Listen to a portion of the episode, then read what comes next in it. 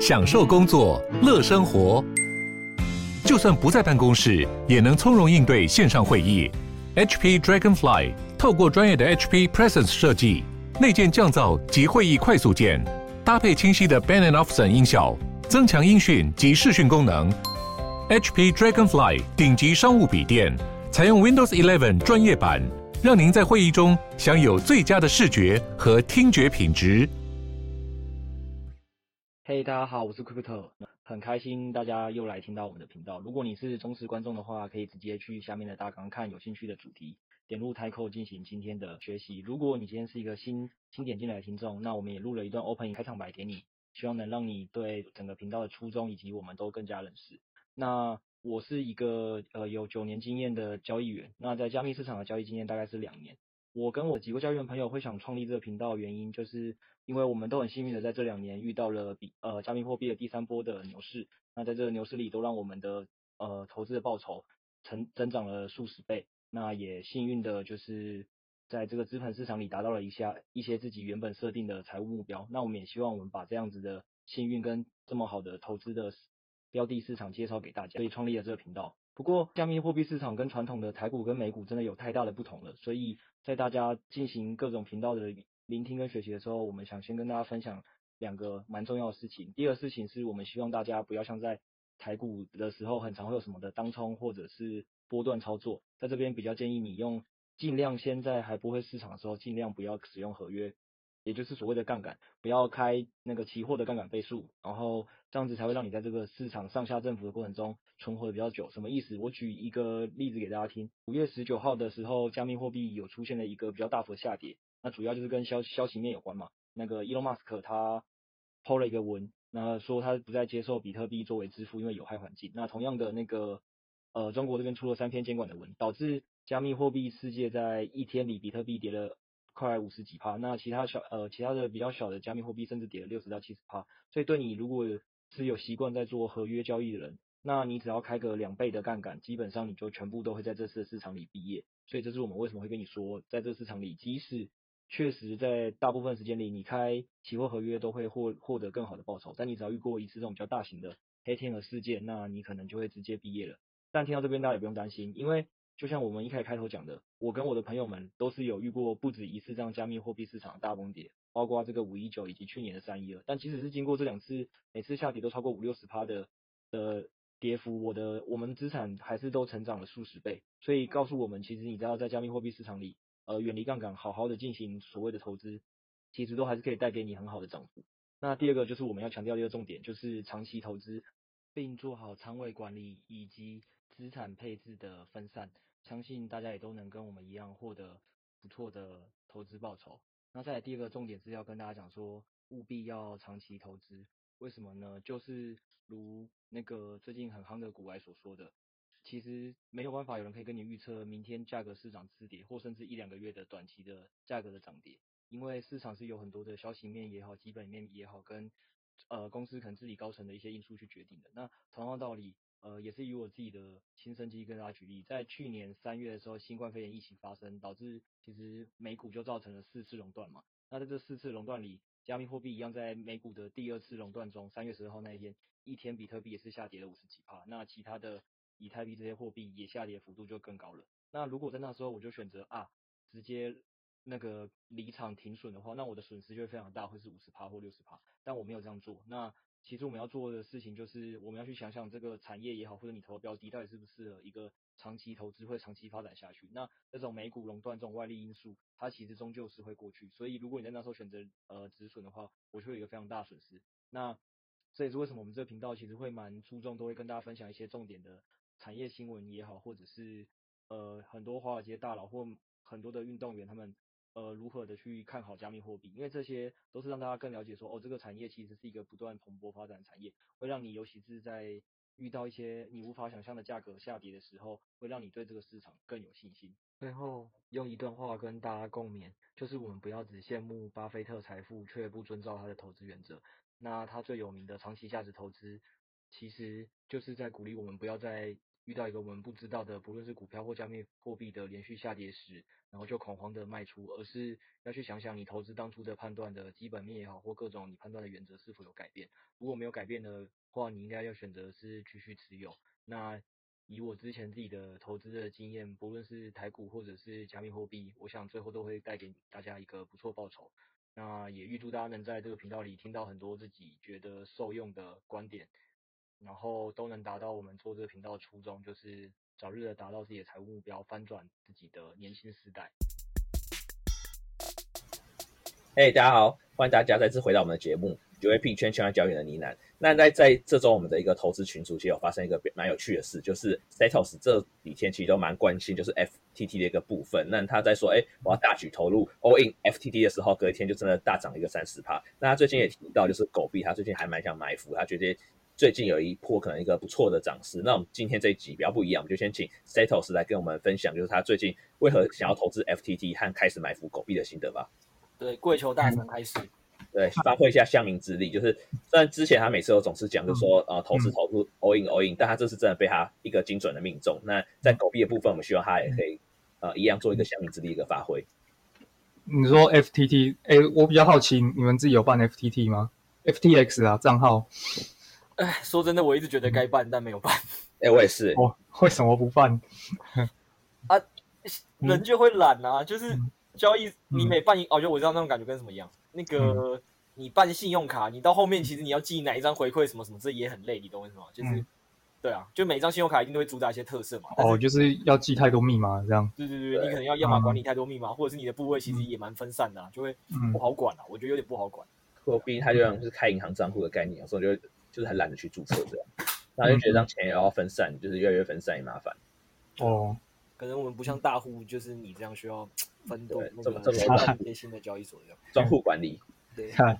分散啊，分散分散下资产。对对对，是因为因为我当初那时候刚开始会办那么多事，我觉得之前就真的很多交易所有倒过，所以我想要把钱多放多放几个地方。蛮蛮聪明的啊，真的，因为，嗯、对对，哎、欸，那个刚刚我们有点是节目效果啊，那个那时候讲的是对的，因为其实大家回去查，其实连币安都有发生过那个被害之类的事件，对对对，所以而且币安是后来是有赔嘛，对，币安是有赔的，因为他也是为了维持他公信力啊。那现在大家也很很愿意放心放币安，原因也是因为他过去被害那一次他是有赔，再加上他其实都有提拨他营收的。的百分之几啦？我记得看到数字是百分之十，不知道最近有没有改，就是都会拿去做保险，所以如果到时候发生任何的事件，他也都应应该是会赔，所以大家才会比较放心。就是他做他作为主要交易所，不过因为就是这种交易所到底会发生什么事情还是很难讲，所以其实 Setos 讲是对的，就是我跟麦克这个是错误示范，就是千万不要因为懒然后就就就不分散这样。那你没有把钱放在冷钱包吗？冷钱包倒是还没有诶、欸。呃，我也还没有。哦，就是而且它是硬体诶，就是你还要再买一个。硬体，然后好好的保管它，我连钥匙都保管不好了。对，因为其实其实我差不多，我有认真想过这件事，就是因因为我有在想说，我呃，麦克讲的也是，应该是很多小白听众不太知道，就冷冷钱包是一个，就在币圈里有一句话在讲说，那个呃，我我有我有自己的私钥，那个钱才是你的。就是他说，有时候其实你去中心化交易，哎、呃，就是你这些中心化交易所，你就算他好像每天秀那个金钱余额给你，但是因为那个。钥呃钥钥匙的密码其实是他在帮你管理，所以说真的，他如果哪天想干嘛，呃，其实你也是相对没有那个对自己资产的保护权的。所以其实，在币圈本来早期就有流传一句话，就以前是特别重视治安的，因为各种交易所风险就特别多，现在是相对比较少。对对对，然后冷钱包这个东西就是，有的人为了要自己管理啊，那他就是呃，像刚才 Setos 讲的是把那个他的钱要存入类似硬碟之类的硬体，然后去做一个保管。那其实有点，我自己之前有在想这个问题，就是它确实当然安全一定是比。中心呃，中心化交易所还安全，可是我在想说，嗯，就是像刚刚 Setos 在聊的啊，第一个是很多人可能 光高光光保管上就有困难吧，就是你你可以想象，假设你今天好不容易在那个交易所，诶、欸，很早以前买了，比如说你买了比特币好了，你请了大部分的资产买了一颗比特币，十年后它真的如你预期的暴涨，如果这十年过程中搞不好，也也不是说你自己不重视哦，搞不好你家人或小孩啊，都不知道那是什么，然后就干，有一天就把它弄丢了或弄坏了，其实其实也有点麻烦，你知道吗？对，然后再加上，我想过一个更极端的状况啊，因为前一阵子不是那个，嗯，阿富汗那边，哎，对吧？阿富汗的战争嘛，然后不是不是在逃逃难嘛，塔利班组织。然后那时候我老板还跟我讲，好好笑，因为我老板，我老板当然就找到财富自由，手上非常多钱，但他没碰过加密货币，然后他到现在一直不打算碰。然后他，但他就有一天跟我讲说，哎，如果台湾到时候发生类似资建前，你一定要告诉我该如何办 虚拟货币的交易所，我要把钱带出去。就是要不然要不然其实他们逃难上也很困难，怎么总不可能搬金条什么？对。然后我那时候就想过这个问题，搞不好你是在在外面，比如说你遇到突然发生一个临时的大地震或大战争，假台湾算几率很低的，那假如在这种情况下，其实呃冷钱包的安全反而没有用啊，因为搞不好你来不及回到你保管冷钱包的地方的时候，你就得逃难，所以你那个钱永远就就就也不见。所以所以我才在想说，当然可能因为我们钱也都不是挣到那么多了，就是其实你靠可能像 Setos 讲的那个，你多分散几个交易所啊，比如说。你真钱很多，你就去 Coinbase 办一个，FTS 办一个，币安办一个啊，然后派网你也办一个嘛。其实其实你大概可以办到大概五到十个交易所吧，你每个都放一点钱，其实也足够分散的。对啊，只是你就是要继续想办法记得那么多密码，但起码是你线上随时带着走的。嗯嗯，我讲资安的部分呢，还是很想知道 Zetos 关于 FTT 到底是如何埋伏的，对不对？我你说对 FTT 的话，呃，拉回来讲的话，其实因为我最近。他这个交易所其实成立蛮没有很久，还蛮年轻的，一我记得差不多两年吧。嗯，然后，对啊，你从你因为从基本面来讲的话，我那时候有看他的交易量啊，之前交易量大概前几名就那几位嘛，但是他大概两年内的期间，目前交易量我记得差不多在第三、第四名了。他其实跟二三名的差距没有很大，几乎可以说今年如果照这个速度，他可以做。诶，就是抢抢到第二名的位置啊，当然跟币安还是有一段差距，嗯，但是几乎快要变市场老二了，嗯嗯，看起来是势在必行。然后第二个是，我觉得他整个布在美国这边的布局还蛮蛮有想法，蛮有野心的。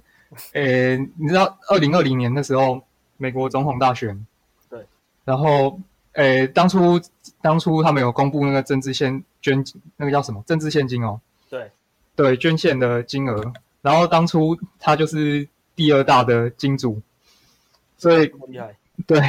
第二大金主，他那时候才成立没多久，然后已经赚到可以当第二大的金主，蛮狂的，感觉可以对政治有一些干预的。嗯，基本上看得出来他他很有想法，在打算要怎么讲？诶，反正你在美国这种大公司、科技公司，多少都有一些掮客嘛，帮你去做一些政策的，诶，去瞧啦，简单来讲就是瞧啦，看什么法案就帮你。诶，想办法帮你瞧，瞧对你有利这样子，嗯，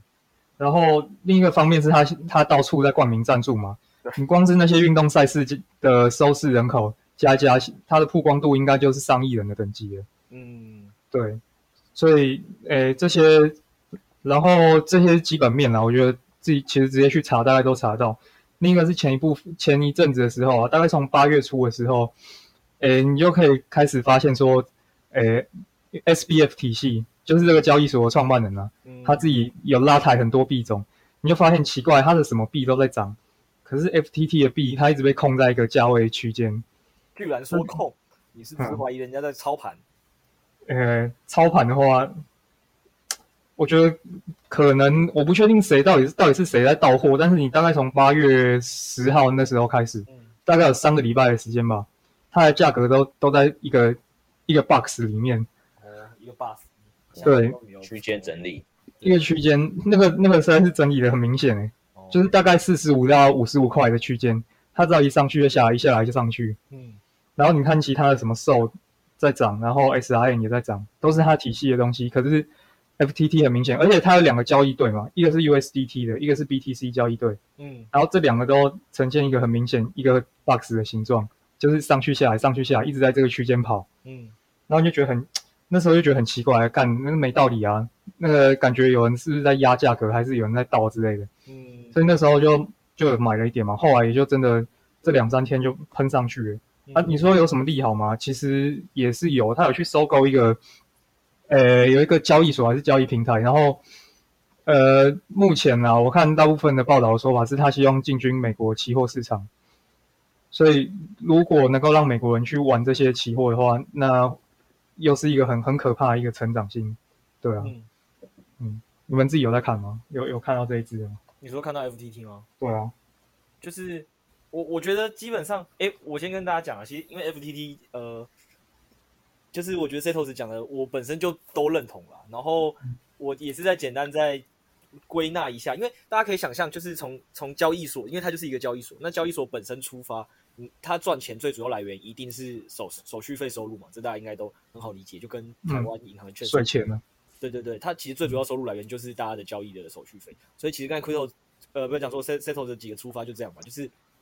那如果手续费要要赚得多，一定是人数要增加嘛。那他做的事情就是很明显是，他会去冠名，他会去各种曝光，去去冠名嘛。比如说我们之前就讲过迈阿密热火主场啊，或者是其实 Setos 之前有举例过的那个 T 呃 TLN 战队哦，还是什么战队？就是电竞电竞那个最很有名的那个战队。TSN 啊，哦，TSN 战队 对不对？然后他他有去赞助那个、啊、美国四大，就基本上美国四大赛你一定都找得到，他去赞助一些很有名的球队的的一些事迹啦。所以第一个是你可以看得出来，一这这这个交易所本身非常的懂得去做市场行销跟曝光啊，而且很愿意砸钱。那其实大家如果去想，可能早期一点，美国的就是就是刚才石头石有去类比嘛，美国科技巨头的很多的路径，它基本上都在走了。就是第一个曝光行销打补贴战这种，其实以前光什么滴滴跟 Uber 他们在抢的时候，其实也都会用这种补贴大战嘛。就是他们现在就抢市占，对。然后 Setos 又讲一个关键指标嘛，其实其实呃交易所的这个交易量排名，大家网络上去搜寻也查询得到了，大家都看得到。然后其实就像他讲的，其呃 FTS 强就是强在大家注意得到它窜升速度太快，因为以前。以前那个其实交易所是在币安、火币、OK 三个，呃，一直都是中国市场年代。就现在第二名就已经是 Coinbase 嘛，这个之前上市。然后再就是 FTS，现在已经是第三名。其实就像那个 Setos 讲，也都很近，所以你就知道说这间公司的成长性明显高高于其他。就有点像说你现在看国内的任何一个产业，有一个后面出来的，结果他已经做对了什么事，就前面窜的这么快。所以现在后面就看说他有没有办法自在持续创。然后他他也他有跟大家讲嘛，其实你看得出来这个创办人其实本身。有一些背景的，他呃，他基本上这个创办人就是他刚才讲那个 SBF 啊，就我们都要简写。那 SBF 他厉害就厉害在，他本身就是华尔街出来的，所以其实华尔街出来的人，你说他不懂政治，那个 他不懂，他不懂，他不怎么可能会想不懂政政治对他的公司的影响力，所以他也很很很愿意花钱嘛。就是我觉得重点就是他战略都对了，就是。哎，要扩市场，我就花钱搞大搞行销。然后我今天知道未来成长的关键是政治，一定需要需要帮忙。他就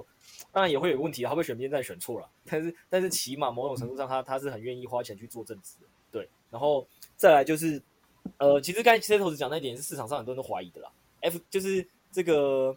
SBF 这个人，基本上大家就会把他想成是美国的币安，就是赵长鹏的这个角色，就是他也是在追求一个自己的历史定位，因为他也早就就不缺钱。那他想做的事情，也就是一个扬名立万，所以。在这个程度上，他虽然没有像币安是直接拿币安当做一个母体，然后去把各种的什么 NFT 平台啊，或者是各种 DeFi 啊，全部串进币安的生态系，比较不像 FTS 是它个别都会去，我们就是 SBF 它是会个别去弄很多项目，也然后这每个项目都把它弄到，就是那个项目会串的很快，所以就是叫 F SBF 的大宇宙。但基本上就像他讲的，呃，SOL 也是其实跟 SBF 有很大关系，所以某种程度上。我一直，我之前前几天应该就有跟大家提到一个概念了。我一直觉得未来加密货币这种新兴的，因为之前的中美贸易战后来就延伸打到了科技战区嘛，然后就是华为、华为的一些相关的议题，所以我一直都觉得加密货币未来一定也会走上呃需要中美选边站的世界啊，这是一定的。那如果那个中国这边就是呃，应该说整个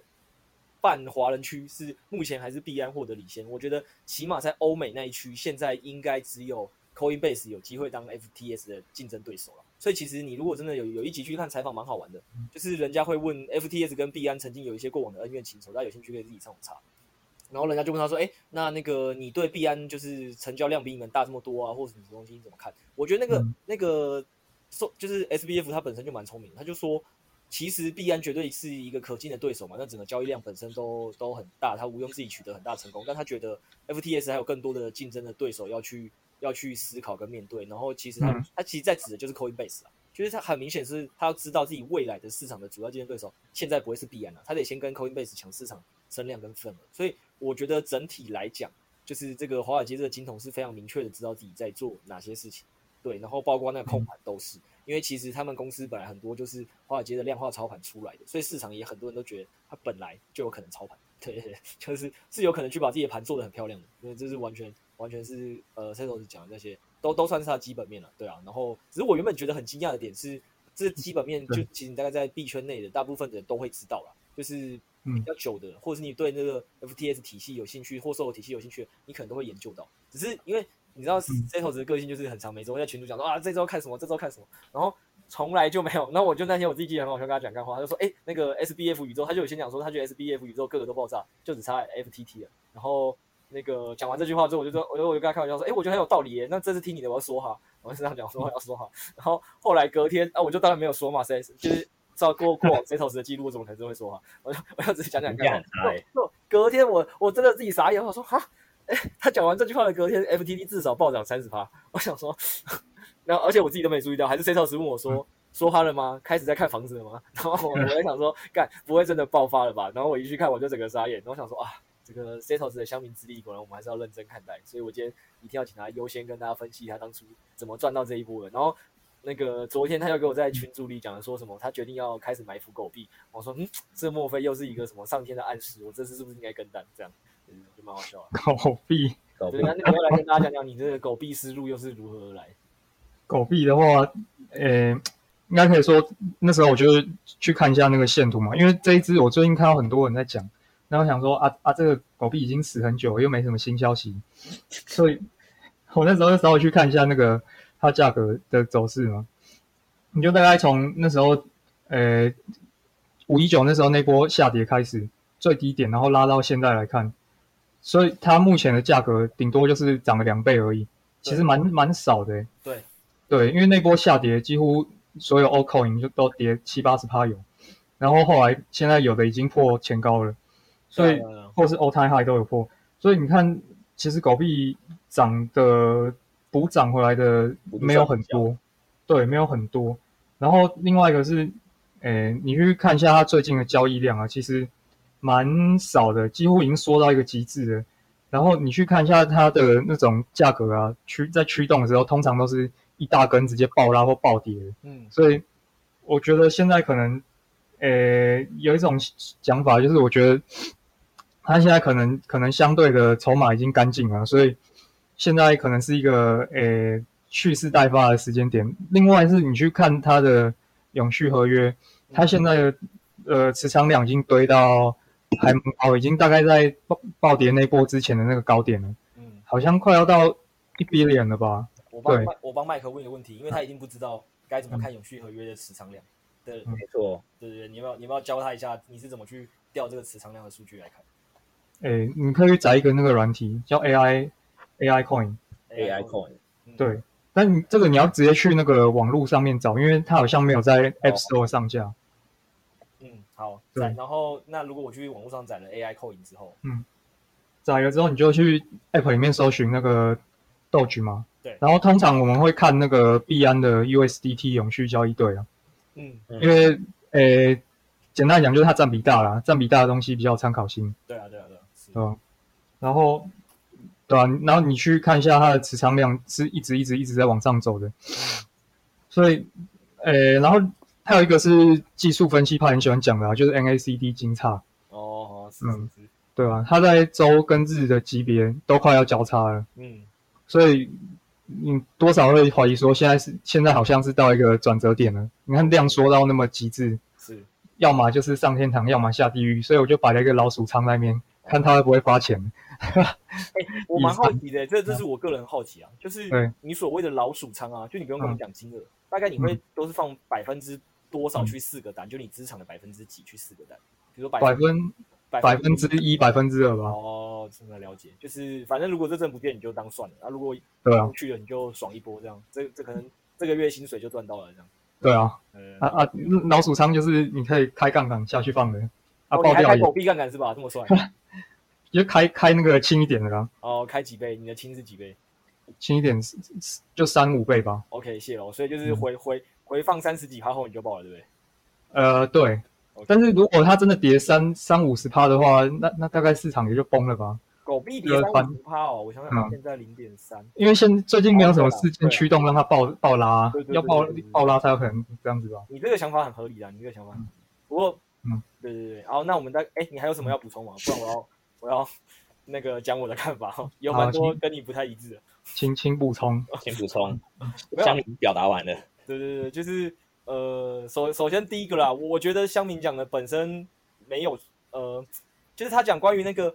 合约的那个价格判断，狗币现在没有什么大事件，而且其实是从零点，应该是我如果没记错，从零点一五左右上来的，反正反正大概就那个数字，所以那个数字上来的，就像他讲的，如果他现在开个三五倍杠杆，理论上他等于要跌。呃，回破那三十几趴或五十趴，就等于又跌回原本的起涨点，那就跟整个币圈应该要再发生一次五一九崩盘，可能也差不多啦。除非到时候狗币有一些自己个人的黑天鹅事件嘛，对对对。所以他以这个概念去开三五倍，其实我我觉得是是很合逻辑的啦。对啊，合逻辑归合逻辑，那我只是还是想提醒，就是听众啊，因为就是我们我我们基本上是一直倡导大家不要乱做合约嘛，所以其实我觉得大家还是合逻辑的东西是合逻辑，但是实际上你在操作上还是考量自己的风险了。那起码 Setos 有做了一个比较好的示范，是说反正他那一餐也就是用资金控管嘛，就是他用总资产的百分之一或百分之二。那假设真的不见了，他应该是也不会就是太太心痛或就是没有本金什么的。所以我觉得大家要做这种高杠杆的东西。去赚快钱的时候都会很爽，没错。但是我还是先强调了，风险绝对永远都是第一个啦，对啊。然后我可以跟大家讲一个有趣的故事啊，我真的觉得就是有些人真的是天生强运，你知道吗？就是我不是有跟你们讲说，我六月有一个那个介呃介绍的一个新朋友，开完，对，他他是首先先我叫他买现货，因为我这个人是不太喜欢开杠杆，所以我就鼓励他先买现货，然后体验一下。那我那朋友也很有 sense，他也是拿他很小一部分资金从，因为他本身很擅长做股票，所以他是拿一小部分资金来碰加密货币。嗯结果刚好因为又给他买在，我之前就跟他讲买在最低点嘛，所以从最低点到现在，然后再加上他也有听我的售了那些他都有买到，所以就变成说，其实某种程度上他光这一波光现货可能就先上来了两倍多，然后到最近开始他才他就跟我讲说，其实他他本身以前在股票就做技术派的，所以他就觉得这边怎么，他就一直鼓励我说，其实他觉得这边应该要用技术动能跟杠杆什么之类去追，他觉得搞不好会赚更快，然后反正他就是一样，就是用资金部位去控管之类的，结果他他给我开二十倍的以太杠杆。然后我就就说好，算了算了，你你报了就就报了，我不我不负责什么的。结果他从三千，呃，就这应该是这周一吧，那时候以太还在三千，开始开三千、嗯、一路压压压压压到现在已经以太都到四千了，你就知道这个人天生强运到什么程度。就是你想看到三千到四千只涨了三十趴哦，三十趴他开二十倍哦，所以他已经赚六百趴了。对对对对，就已经赚赚了六倍。当然是他的部位，所以他不是全部，但是我说光那那一单，他到现在是六倍。然后他跟我说他。他说他刚好从入币圈到加上这些杠杆多单一路追进去，他后来就开始因为觉得玩得很好玩，开始去开各种什么 ADA 对追突破啊，售后追突破啊，他就一直追，每天在追追单。他说他目前就只输过那么一单，就是输过 ADA，其他全部单他都赢。但是但是我要提醒大家是，我讲这个故事哦，是要跟他讲那个我朋友现在很明确就是在做一些比较疯狂的动能嘛，那。我以后可能也会定期在节目帮大家更新一下啦。我自己比较期望的是，有一天跟大家讲说他爆了啦，就是就是因为那是他小钱，他也不是真的很 care，因为我都会提醒他资金部位上，所以是还好。那我还是想强调，大家在赚钱的时候一定都很快乐，就是但是那个风险上真的自己要要管控好了。对对对，这这是一定要一直在节目中提醒大家，这是第一个。然后第二个是，你那个。因为因为我们以前节目都讲基本面，然后你今天讲东西是比较偏技术面的嘛，嗯、我觉得也很好，就给提供给大家一些新观点，大家大家可以去听说到底什么 NACD 金叉交叉那些，去看都会去判断或量缩什么。对对对，就是我觉得大家大家可以去听啦，因为本来投资就各种方法都可以赚钱嘛。对对对，只是以前我们也比较少去那个追踪这个我们家 Setos 的那个老鼠仓埋伏的获胜率，我们就现在之后来来追踪一下这这档狗币是否又成功了这样。对，然后第三个我想讲是真的跟你概念不一样，是你的那个。狗狗币筹码，你说已经整理的差不多，嗯、可是你你知道，因为其实大户的钱包的地址都是可以被追踪的。然后我如我如果没记错，之前就已经有人讲说，八十五趴以上的狗币是非常集中在前几个大户手上，所以它的筹码集中度应该已经是所有币里最高的。嗯，对啊，对啊，对啊，对啊。所以其实我觉得这件事情跟跟筹码集中度本身这这点我比较不认同啊，因为它本身就已经很高了，所以它之前有没有发动不会是。因为或现在才发动，我觉得应该跟筹码有没有被洗得干净有关，就是庄家应该有其他的想法，因为他他筹码已经够集中了。啊，我觉得我想讲的可能是该买的都买了，该卖的都卖了，所以成交量最近很小这样。哦，那我知道你想讲，就是筹码洗得比较干净。呃，不不算，他想讲的那个东西不算是筹码洗干净。啊，对啊，也算也算，对对对对，就是其实也是跟我们之前跟大家分享概念嘛，就是某些东西你砸到庄家试盘试到砸到某个位置，知道说。哦，好啦，反正我再怎么砸了，你们也都不会卖了。那这时候我就可以反向拉了嘛。前一阵子比特跟以太都有发生过类似的事件嘛，所以他呃，就是 Setos 从这个角度讲讲狗币，我是也蛮认同的啦。那大家就可以看看到底 Setos 有没有办法成功的预测这一波这样子。嗯，假设成功了，我们就请他赞助我们录音室这样。赞。好，那 Crypto 你觉得对狗币来说，你觉得你是看好它的吗？在近期的一个走势？我我得很实际的讲，就是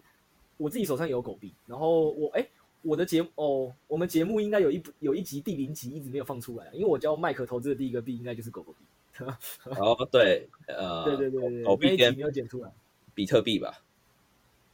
但我记得那集主要有跟你讲比较多关于狗币怎么去类。对，那时候那那一集应该是我们的第零集，应该讲为何你觉得你很看好狗币？你觉得狗币会是下一个比特币这样？嗯、就是从什么样角度这样？那有没那个那那我就不细讲了。我觉得因为现在短期应该看起来也没有发生。就是我觉得狗币的基本面是来源于，我觉得它有可能变成下一个加比特币了。不过那有背后的一些论述，那那些论述我觉得可能 maybe 麦克有空剪剪那一集的时候，也可以把它丢上来当做一个特别集，这样就是再再讲。所以狗币本身的基本面，我我直接下结论，就是它如果能串起，那我觉得它就是要就是要像跟比特币当年创造传奇一样，就大家都不看好情况下，但是因为马斯克当年的引流，让他有了一个新的共识，所以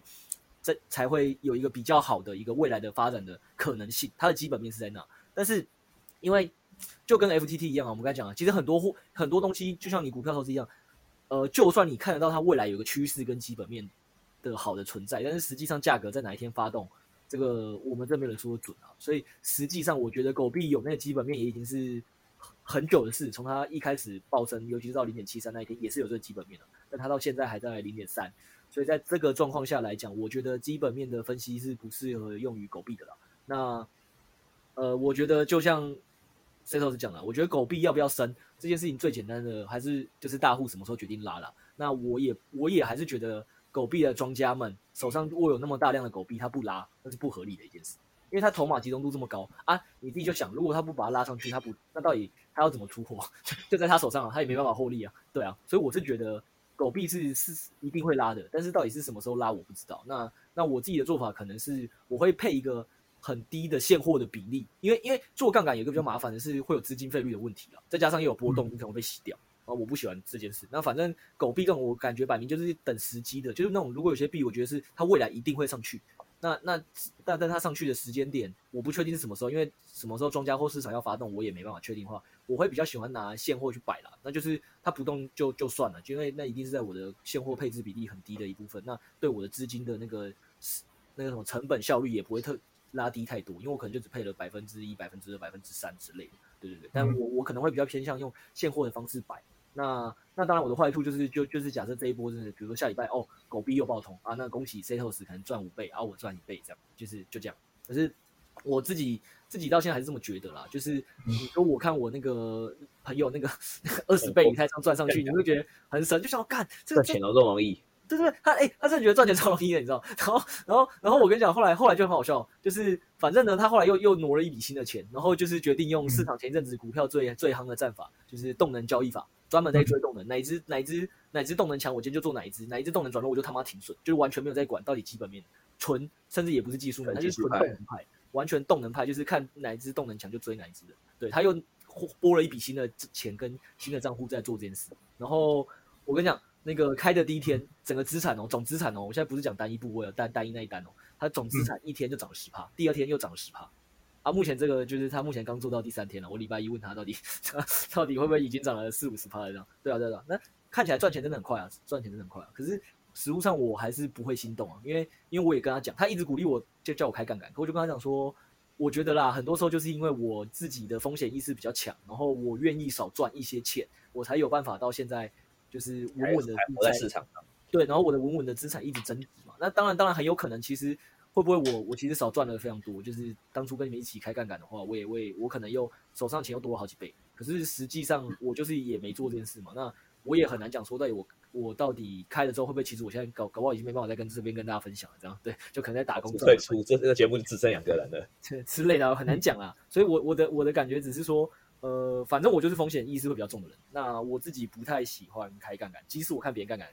的赚钱速度确实真的很快。那那我我觉得每个人个性都不一样，就是像 C 头是这样做，我觉得很好。然后如果听众你们真的要试杠杆，我觉得也也都可以试试看。然后还是老话那一句啊，就是呃，古来的对账单说话嘛，你就先从低倍杠杆开始看嘛，然后资金部位非常小嘛，比如说打个什么五万、十万进去嘛。如果你这五万、十万，然后你经过，而且你要经过市场泡沫，这就是。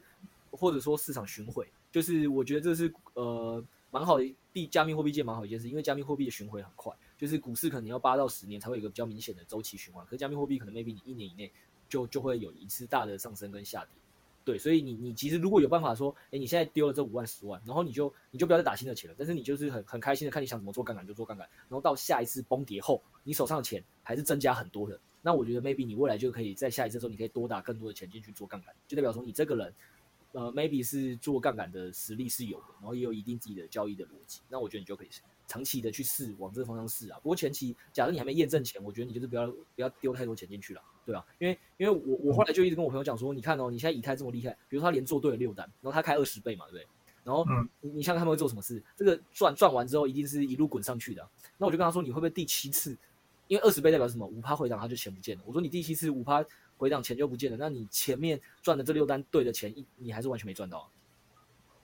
对吧？实际上最后没赚到。假设第七单爆了，所以我那时候为什么要跟他讲这件事？因为以太快上四千了。我那时候跟他说前高是四千三，我我觉得市场一定会有一些人在这四千到四千三去布空单了，所以我建议他不要放这么多的钱去。然后果然四千压力就蛮大的。对啊对啊对啊。可是我跟他讲的时候，其实是那时候在三千八的时候，我就跟他说快到了，我建议你收手。我说我说我不确定，我觉得我我也跟他讲说，我觉得下跌一以太这最近的强势程度，我觉得不会下跌多凶。可是你说你的是二十倍，会不会下跌五趴？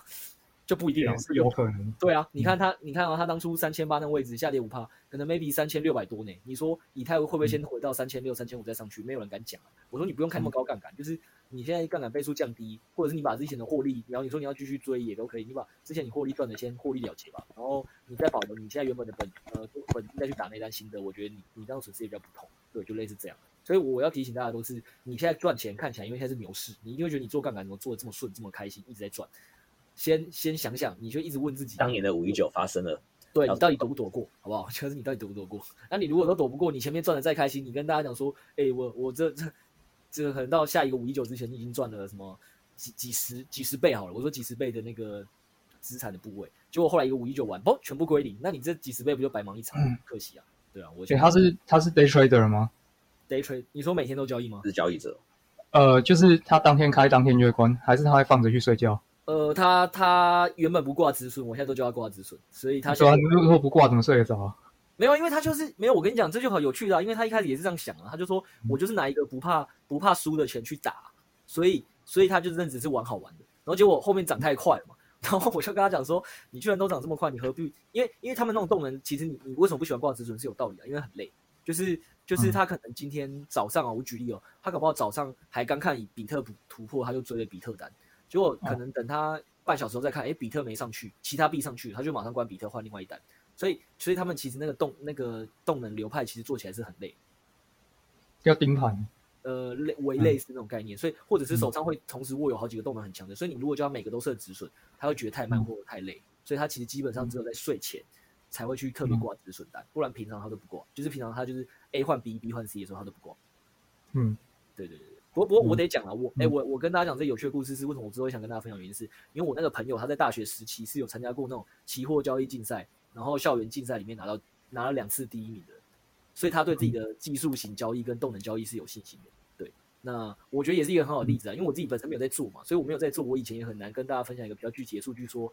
诶，这个到底未来的好坏？可是现在因为我朋友在做，所以我可以拿他的数据之后在节目跟大家讲说，诶，这个牛市的时候到底有多好赚，然后到底到泡沫的时候，它到底能不能守住？连我朋友这么厉害，我都不确定他有没有办法守住，所以拿来跟大家做个分享，这样。对对对。但是我也我也公正报道了，我就有认识两两个蛮，呃，没有蛮好，就是一两个也是我的我身边的朋友的朋友，他们是。真的是拿小资本，一个甚至是拿，我看过一个最扯的，他在二零一九年拿个三五千块开始做高杠杆交易，就那种一百倍、一百五十倍的，一路打上来，打到现在手上已经有好几亿了，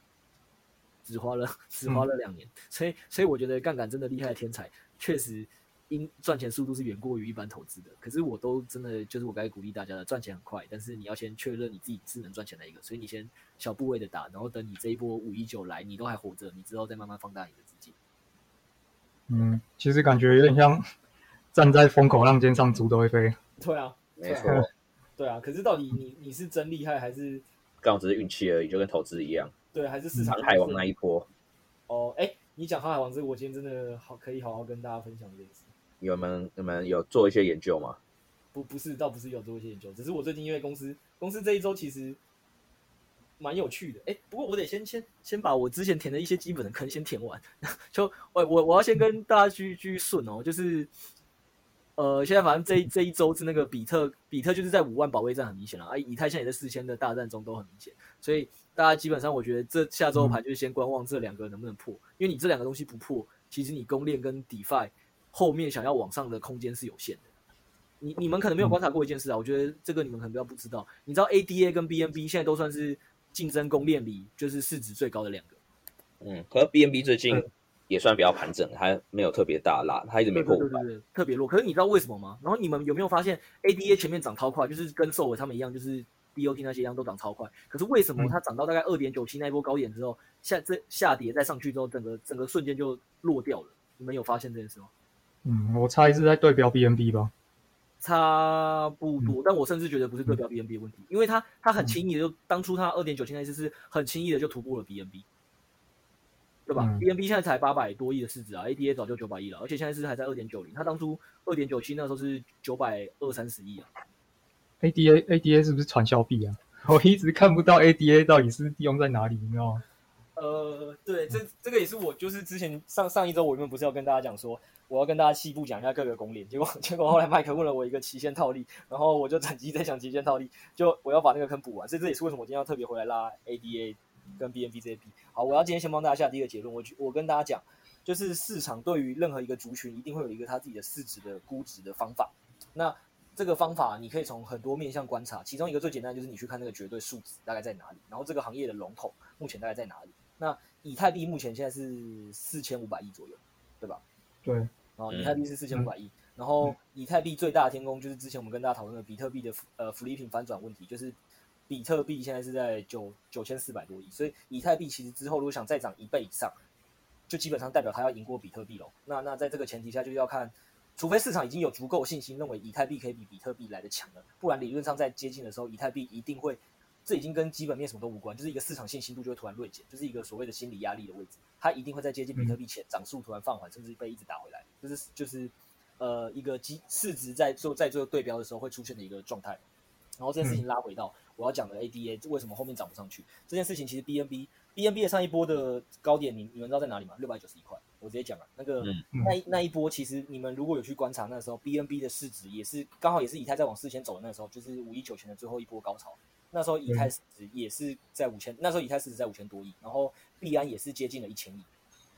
哎，不对哦，以太那时候可能只有三千亿，然后币安有将近一千亿，然后币安那时候占了以太市值的三分之一。然后大家就市场在讨论下一个话题，就是币安涨得这么快，已经涨到六百九十亿了，有没有机会之后翻转以太币？又是一个福利品的议题。对，嗯、可是你从那一个五呃 BNB 的最之前的最后的龙光就卡在一千亿附近，再到 ADA 这一次，我很早以前就已经跟我朋友讲说，我觉得 ADA 后面破不上去，因为因为我目前没有看到任何一个币。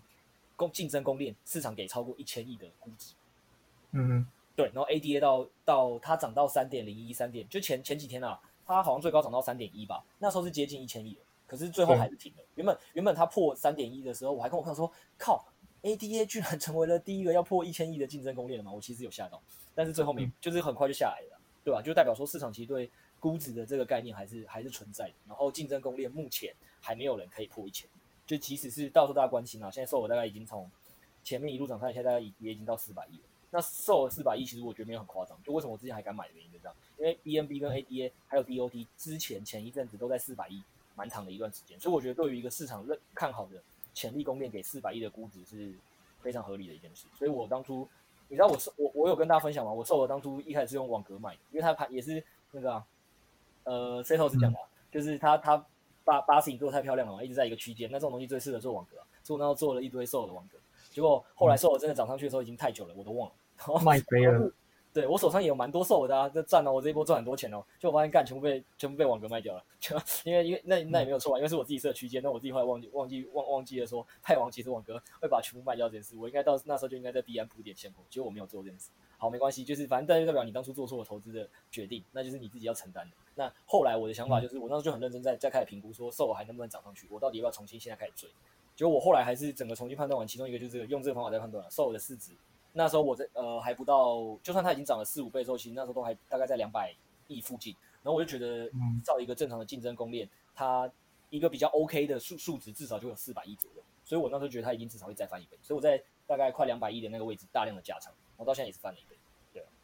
嗯，对，就是跟大家做一个分享。然后这件事情，嗯，我先补充，就是这东西其实在那个以太币，哎，比特币上也可以看到了，因为比特币现在作为市场的龙头嘛，所以它就被被比的不是最多只能跟比以太币比啊，大家讨论它的市值翻转问题。可是其实比特币往上涨有一个重点是，比特币现在市值是九千四百亿，然后它过往曾经在一兆以上，然后兆兆级是一个呃风险资产被看待的一个重要的标准，所以其实。比特币过往其实是会去跟美股那些大大股去比，然后它甚至过往都是长期赢 Facebook，就是当它过一兆这件事情的时候，其实市场给予它的市场支持度跟认同度是，呃，对对于那些美股的投资者是有一个加分的。对，所以现在其实你也会发现，呃，市场蛮关注比特能不能破一兆市值啊，因为比特如果重新破一兆市值，那呃美股市场对整个呃加密货币作为一个风险资产的认可程度就会上升，也会联动带带动更多的资金从股市转进加密资产。所以其实我我刚才就讲嘛，以太的一兆。一兆市值跟以太这波破四千，重新回到五千亿，其实我觉得对于后面公链竞争公链自己本身或 DeFi 的市值往上有一个蛮关键的示范作用，所以大家其实可以好好关注。嗯嗯，市值的角度去分享，觉得还蛮不错。那刚刚 Setos 是不是有东西想问？哦，我说我最近发现有一个开网格的方法，哦，就是你在诶、欸，就是上下区间的，它开网格不是让你设定上下区间吗？对啊，嗯，那你可以把那个。上下限的比例，譬如说你下限抓一，上限抓十好了，嗯，这样他会帮你买入比较大部位的现货，然后再分批往上把它卖掉，嗯，就是这样一个好处是你买比较多现货嘛，等于你在上涨的时候会吃比较多的，吃到比较多的那个利润，不然你如果上下限抓的，哎，譬如说一比一好了，你你开网格的时候它会留比较多 USDT，嗯，对，然后。就是有两个好处啊，一个是上上涨的时候你可以吃到比较多多利润嘛，嗯、另外一个是你这个单可以拿比较久，不会出网格。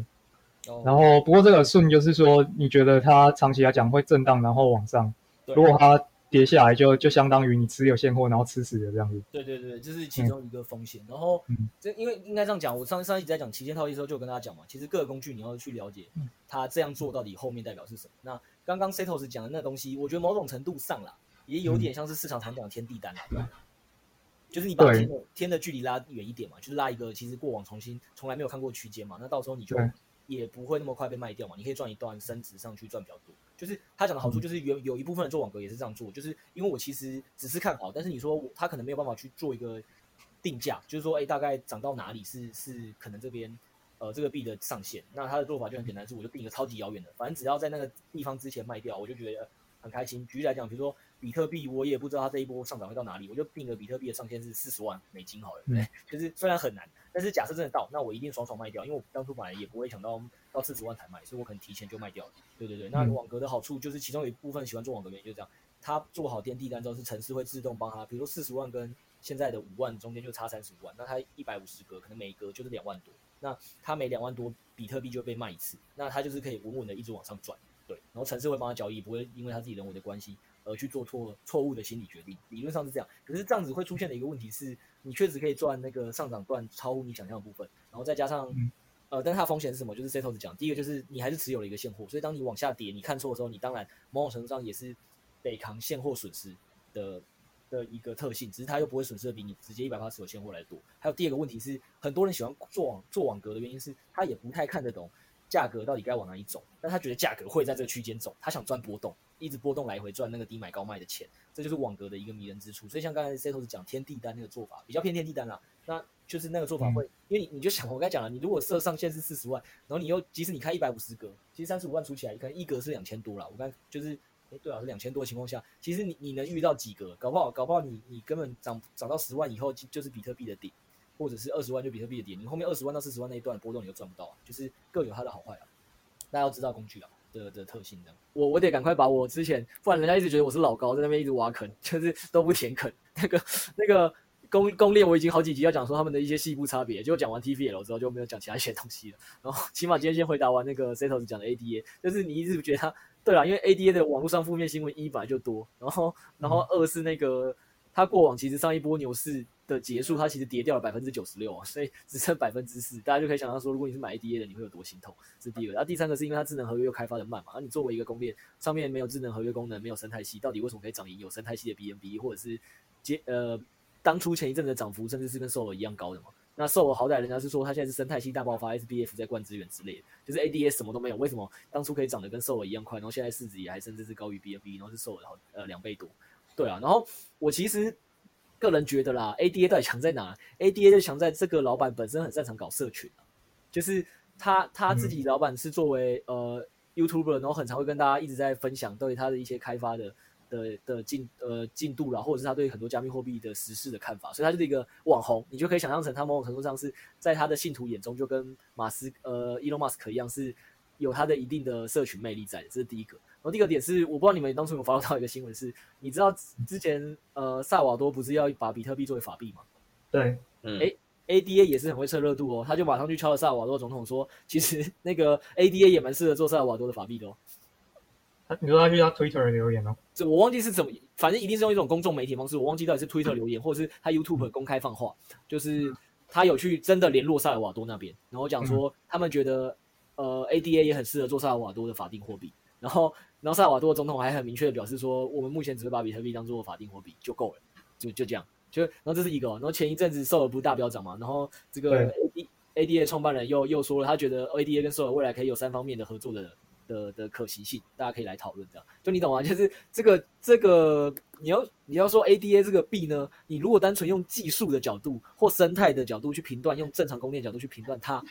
可能不是太完完整，它有一些其他的力量在。然后再跟大家讲一个更有趣的，就是这个可能跟 Setos 就比较有关，你。呃，在美国当初狗狗币上去的时候，就诞生一派狗狗币教主啊，还有一一派狗狗币的信徒，这你一定知道。然后那个里面就有一个蛮有名的狗狗币教主，就是他把他人生的所有，就是他把他所有钱全部梭哈进了狗狗币，然后在很便宜的位置，然后就一路涨，涨了几十，可能至少涨了几十倍吧，他都没有卖，所以就好像很快就变成了几百万美金的富翁，就原本只是一个很平凡的上班族。然后因为 all in 狗狗币，然后狗狗币因为其实前一阵子涨了一两百倍嘛，所以你自己想，你就算不开杠杆的人，你 all in 之后涨了一两百倍，你怎么可能不不富有？所以他后来好像最高的时候也到了好几百万美金的一个的一个那个身价。然后呢，他现在就说，但是后来又跌，虽然狗狗币现在跌回去了，不过他还是接近有，应该好像也是至少有百万百万美金以上实力这样，就是他目前的身价还是有这么多。然后他就列了，他是在他推特上也发，他说未来他的下个目标就是会把他所有新赚来的钱都拿去 all in ADA，对 all in 爱达币。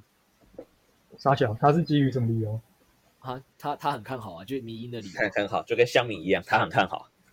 没有啊，我 所以我我就是故意举这个例子跟你讲说，其实 ADA 你如果真的用传统技术型的角度或生态的角度来看 ADA，一定不服，没有道理嘛？你懂我意思吗？因为因为他如果是用这种角度看，他现在一个都没有，那到底为什么他可以比币安的市值还高？币安好歹某种程度上还加了那个呃交易所很会赚手续费，天下第一交易所的这个。的的的现金流概念在，结果市值都还输 ADA，那你觉得 ADA 到底是赢在什么方面？那某种程度上，它的社群，它的社群行销能力确实很强啊。那你你说在加密货币界也好，就是一个去中心化世界里，社群共识到底是不是一个呃基本面的一种价值体现的一种？当然也是啊，不然你觉得比特币到底它现在市值的来源支撑在哪？以太币的技术或应用早就已经是比特币的多少倍了，可是还是没有反转嘛。所以在加密货币界里。本来我觉得价值的体现里，社群行销的或社群共识就是一种它的价值。然后这也是我之前讲说，为什么狗狗币我当初把它类比成可能有机会成为下一个比特币的相关的论述啊，基本上是这个逻辑啊。对啊，那所以其实 ADA 就是完全具具备了很多这方面的特质跟潜力。就是就是你可以想象成该怎么讲，呃，电动车还没有开始成成功的时候，可 Elon Musk 可以用他个人魅力跟你讲说，电动车就是未来，电动车就是趋势，然后你就会相信他，然后甚至他那时候营收获利能力绝对不可能赢过任何一个车那个什么汽车制造商的时候，就是获利能力甚至是产品制造出来的量都还没有还没有远远不达标，毛利率超烂的时候，还不是很多人就给他很高市值。那 ADA 现在在卖你一样的梦啊，就是所有人都看得到以太坊之后这个。就是拥堵程度短期内还是不会解决，而且一定会越来越昂贵。那这个狗狗币教主又这么会行销，有没有有没有讲错？我不是狗币教主，ADA ADA 的社群又这么会行销，可以卖一个梦说 ADA 就是当年以太坊的八大长老出来之一，然后就是他就是为了改善以太坊的一些问题，然后再加上他他自己本身又很会蹭各种热度，所以其实某种程度上他就是很有办法踩在一个正确题材上。嗯，那你懂了吗？了解。你可以接受吗？可以。对，好，大概就是这样。然后那个，我刚才想到刚刚关于 Setos 的某一个话题啦，我我帮忙补充，就是关于他觉得狗狗币之后会有一波补涨嘛？对啊，因为我看其实狗狗币在最近的各大币，感觉真的是从之前五一九到现在，真的补涨的还蛮少的吧？像以太跟币币呃币安，然后以太币呃币安其实涨得跟哎你这乱举例，币安币现在涨上去其实对，我觉得已经快涨差不多，快涨上去了吧？呃，看起来是比较有在稳定上涨，没错。对啊，可是感觉狗狗币是真的是整个上涨幅度算蛮少的。嗯，对。然后我觉得你不能把狗狗币跟 币安类比啊，因为一个是他们现在涨的确实差不多啊，再加上币安当初的波动本来就小于狗狗，所以确实，呃，我要跟大家提的是这个啦，就是也不一定要狗狗币，就你可以再去看一下加密货币。其实现在加密货币就很明显嘛，前一波就是比特先独涨嘛，后来以太独涨，后来就是整个公链潮开始大涨，然后还有呃我们之前跟大家介绍过的那个 Play to Earn 或者我们现在叫 GameFi 的这个板块也大涨过，NFT 板块也大涨过。所以其实这几个优先大涨板块，你如果去看，他们都从最低点到现在凶一点的啊，像是 Sol 跟 Luna 早就都涨过五六倍以上。对，然后在这个前提下，其实狗狗币就只涨了两倍嘛，其实 BNB 也差不多现在就两倍了。然后还有很多老主流币，像莱特啊、B BCH 这些，也大概就是从低点到现在上面大概就两倍左右。然后连 Uni 这些带过往的龙头啊、嗯、AFE 这些也都大概只涨两倍。所以我要跟大家讲的是，如果因为有些人可能是不喜欢追高的，然后呃现在像这种 Sol 已经高涨涨上去之后就持续在破新高，对，或者是以太之后要破新高，这种你会对于买高你会怕的人。那你其实市面上还是有很多过往不错的 DeFi，还有那个老主流的币种都还没补涨上来，然后还有狗狗币，这些过往都应该我我我跟你讲，大家可以去挑一些市值前面但是还没有补涨过来的币，还有 Chainlink 这些都是为什么？原因是这些东西过往曾经有它的市值在这么前面，就代表市场一定有一部分的社群对它的价值是有想法跟看法的。那这些人在一个牛市的阶段里，其实或多或少都会推升它的价值回回回到过往的水准。所以我觉得大家如果不敢追涨的人，你可以。去想一个方向，是你能不能去找到一些老主流的币种，它其实目前涨幅确实还没有回到前一波五一九前的高点。我觉得你们去布局，通常等个一段时间的现货啦，都应该会有一定的报酬。嗯，这建议我觉得还蛮不错，就给观众做一个蛮实用的一个参考，就把前十大币捞出来看一下，然后看目前哪些币涨幅比较小，那就可以去适时的布局。那狗狗币应该也算其中之一。对啊，不止前十啦，其实前二三十，而且有些其实真的很厉害的 DeFi 币种。就是在更后面的名次，可是其实市场对它的共识度是很高的，大大家可以去多挖掘一下。像 FTT 到现在也在二十八名而已啊，但是它就是一个市场上也蛮看好的，嗯，其实你说老主流啊，这几天有一个终于涨上来了，莱特。没错，莱特。但我觉得，嗯，我自己觉得莱特感觉要死不活的，大概再过个几年就要被洗下去了。嗯，你我其实是也这么看了，不过。讲实在话，你说他要死不活，他也好歹从二零那个什么，二零零九年那那那那时候，就是跟比特比特出发的第一波币种，到现在，人家还是占据第十二名的位置啊。他他当初不就是蹭比特上来的吗？对啊，他当初就是蹭比特。数位白银，现在看起来交易速度比他快的根本不缺啊。可是我我我就跟你刚才前面讲的啊，就是加密货币也不是单看技术跟生态啊。就很多时候就是金色去公司啊，对啊，那这些老主流币唯一的重点就是，起码大家都认识它嘛，嗯，对啊，而且你你知道这就为什么我哎，我也是帮大家简单补充，你知道为什么老主流币很容易涨吗？因为你知道市场是这样，市场有时候是它比特已经拉上去一波，然后就是刚刚那个 Seto 只有讲嘛，其实有些东西你拉上去或跌下去之后，到了某一个阶段拉拉太高了或跌砸太多，其实市场就不会再有新的追高或新的卖盘出现，那这个时候这些庄家一定要转移。转移那个板块嘛，所以就是比特转以太，嗯、以太转公链，公链转什么那个 NFT，就是要各把每个板块都玩过一轮，差不多了，就不行了，他就再去找下一个板块做。那某种程度上，老主流币它就可以是一个板块啊，因为起码大家都认识老主流币，就是你不会说今天，呃，我现在随便讲，比如说我去呃捞一个第两百名的币种，搞不好你拉上去一堆市场根本就没有人知道你在拉这个币，因为大家都不认识它。可是起码你说拉拉莱特、拉拉 BCH，可能拉拉 ETC，就是可能很多对于市场是一些。投资者就觉得干这些币什么，现在还可以被拉成这样，好闹。可是实际上，它就是大家都认识啊，起码你还是会注意到它被拉上去了。嗯、那那它就有一个市场的动能可以存在，嗯，对啊。资本市场不是单看技术跟产品的，还是有很多复杂的东西的考量。嗯，对对对。然后，不过我我为什么会在这边想跟大家讲说那个啦，嗯、就是可以关注莱特的老主流币原因啦，因为就像你讲，因为莱特开了第一枪了嘛，所以我我是觉得市场的资金盘可能是已经觉得啊。去拉一下老主流币好了的阶段，其实 BCH 前一阵子也、嗯、也有开始回涨一些了。BCH 哦，嗯，跟高点还是大概涨了二分之一吧。对啊，所以我就我就我刚才跟大家的建议是这样，就是如果你不敢追那种新高的，就是你觉得说，哎，SOL 已经涨了六倍，虽然你觉得它市值可能会，嗯、我自己是评估还会再往上，可是如果你自己不是这么看，或是你相信，但是你也不敢做的人，那你还是可以去买一些老主流币啊，就是这些老主流币起码。就像你刚才讲的那个，离新高还很遥远。嗯，那那拉上去，其实大家也比较不会怕。嗯，我觉得，嗯，现在其实最大的隐忧还是比特能不能再拉回前高。但是有一种说法是说，往年的九月通常表现都不怎么样子，所以说不定这个月大家就不太敢出手。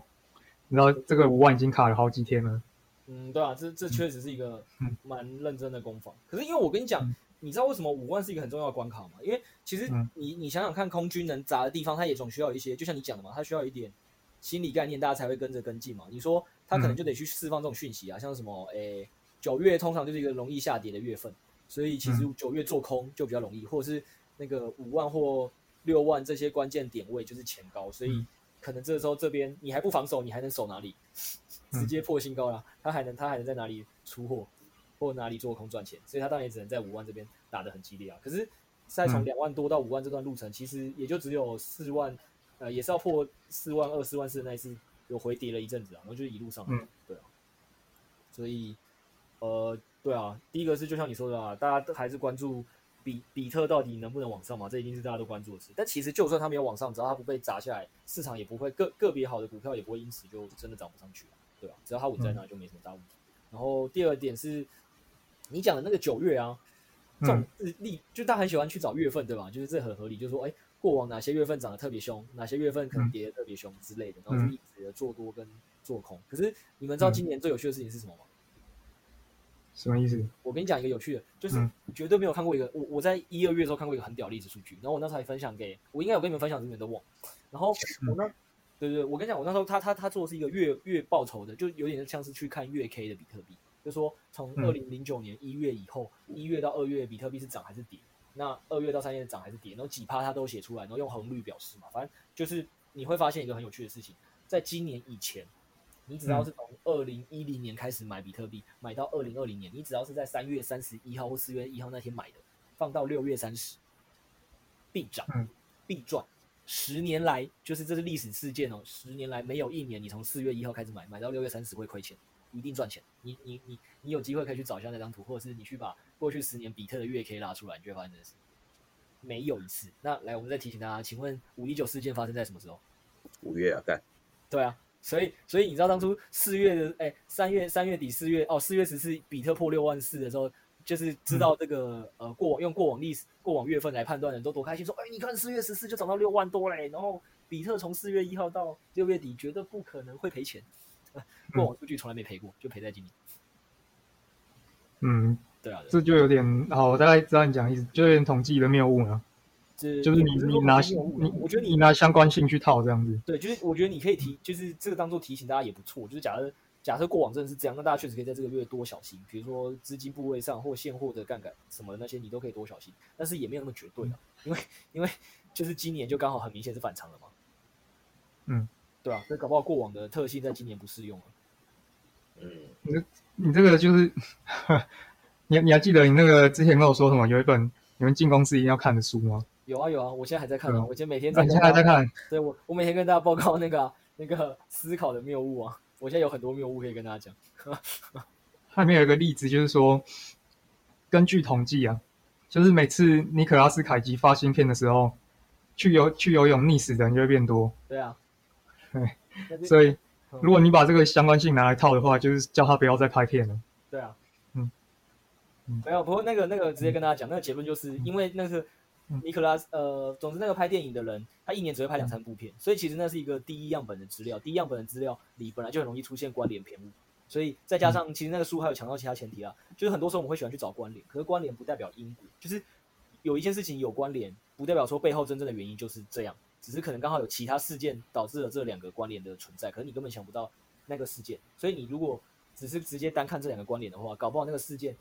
在变真正原因的事件在变的时候，你就会你就会做错方向，因为你不知道真正的原因是什么，嗯、然后你也没有你就没有观察到变化，对吧？嗯，哦，好啦，那我觉得重点是今天讲这么多了，那哎，好不容易那个宫殿的坑也让我填了一个了，我下次再讲 Luna 到底在夯什么，对，还有 A A A 阿阿菲斯，还有那个 Magic 这些，对对，我们这个公链议题其实也是拉了蛮久，就是一直很想跟他讲完，但是就是每周总是会有一些新的不错的资讯可以跟大家分享，对，公链公链系列。对，对，公链系列我们也其实做蛮久，而且、嗯、我个人觉得是蛮有深度的啦。到后面再跟就我想讲的东西是蛮有深度，虽然还没讲到。对对对，但但是就是大家可以继续期待。然后那个我觉得今天 Setos 这边也给了大家很多其实可以操作的一些想法跟方向啊，其实我觉得大家可以去想想这样。对，可以快速掌握一下币圈乡民的生态和关注的重点。对啊。好，那我们今天就跟听众说啵啵啵，好吧，大家拜拜拜拜拜拜。嘿，大家好久没有到本集的最后一个结尾的一个部分。那在这集有四个大重点，想要跟大家做一个快速的一个 review 的一个部分。呃，第一个重点是啊、呃，这集在 Setos 其实。聊蛮多，就是他最近看好的一个币别的部分。他从比较一个技术分析的币的角度来去分析，说，哎，为什么他 FTT 跟他很看好最近的狗币的一个状况？那最近也买入蛮多的一个部分。那这一集会特别跟大家聊的原因，就是因为我们在过去一周多的时候，就是 Setos 不断在群组说，哇，FTT 要飙了，要飙了。那想到他讲完的隔一天，FTT 就真的飙了，就一路狂飙了二三十趴。那之后也继续狂涨，所以我们就请他 Setos 来聊聊，说，哎，他最近为何会这么关心？FTT 这个部分，那他在这集其实跟我们大家蛮多介绍，就是 FTT 的整个一个特色和它的一个发展，和他看好的一个原因。那在我抢先各位观众听完这一集的时候，其实我也买入了一些 FTT，那也有一个不错的一个报酬。那在看好狗币的部分，则是比较偏就是一个类股轮动的部分，因为其实最近大家也发现说，哎，各大币别都有一个还蛮不错的一个涨幅。那但狗币确实比较有一个落后的一个状况。那在我们本集的一个是第零集的部分，其实就还没跟大家对外释出。呃，Crypto 其实也很看好狗币未来一个发展，他甚至觉得狗币很有一个比特币的一个整个的一个特色，他觉得未来可能狗币就是下一个比特币也说不定。但他觉得这个。假设可能会在可能几年后，或许是明年，或是可能三到五年后才会有一个这样的一个状况的发生。所以 FTT 跟狗币其实我们最近蛮看好的一个币别。那最近我们在挑选一些币别的部分，其实也可以建议大家，就是可以挑市值可能前十大、前二十大的一个币别，可以观察哪些币别可能还没有像个。有一个五一九之后一个补涨回来的部分，有一个比较有落后的一个状况，大家都可以观察部呃观察一下，甚至可以进行一个布局，可能都有一个不错的一个部分。那第四个则是想要跟大家提到的是啊、当市值逼近一个市场的老大，其实那个币别成长动能就会相对于下降，是一个估值的概念。那我们这在我们本集其实有提到这一个的概念的部分。那那时候我们在讨论说，哎。Bitcoin 又即将要突破一兆市值，它是否可以成功挑战呢？那在本集的这个结尾其实都会比较晚录。那在我们录完的过几天后，我们发现，哎，比特币即将要突破一兆了。想不到就要在快要突破的时候，整个币圈整个被全面的血洗。那我们也觉得，哎，这可能是大家都有在观察这个市值的部分，当它要。挑战这个一兆的市值后，就有一个比较压力区在这边。那是否之后会继续的上涨回来？这我们可能是下一集讨论的一个重点。但最后也是要提醒大家说，哎，一个风险整个控管的重要。那 Crypto 在这集也分享他的一个朋友都开了十分大杠杆。那我们在这几天在群组也有，后来这几天有跟群主聊说，哎，那那位朋友是不是直接被毕业？那 Qt 也提到，这位朋友其实还蛮厉害的，就是有设一定的止损，那最后还获利了几趴，那甚至是又在抄底进场。但最后结果会如何，我们在下集再跟大家进行分享。那也欢迎大家，如果有在听我们节目有赚到钱，其实也非常欢迎，就是可以在我们的一个抖内的一个网址，就是可以抖内我们。我们其实觉得去录音室录音真的还蛮好玩的，也可以彼此见见面。那也。祝福大家，就是在币圈先控控制好风险，然后赚取合理的一个利润，那大家身体也都健健健康康。尤其是最近疫情又稍微的，就是变得严重一点。那我们就下期见吧，拜拜。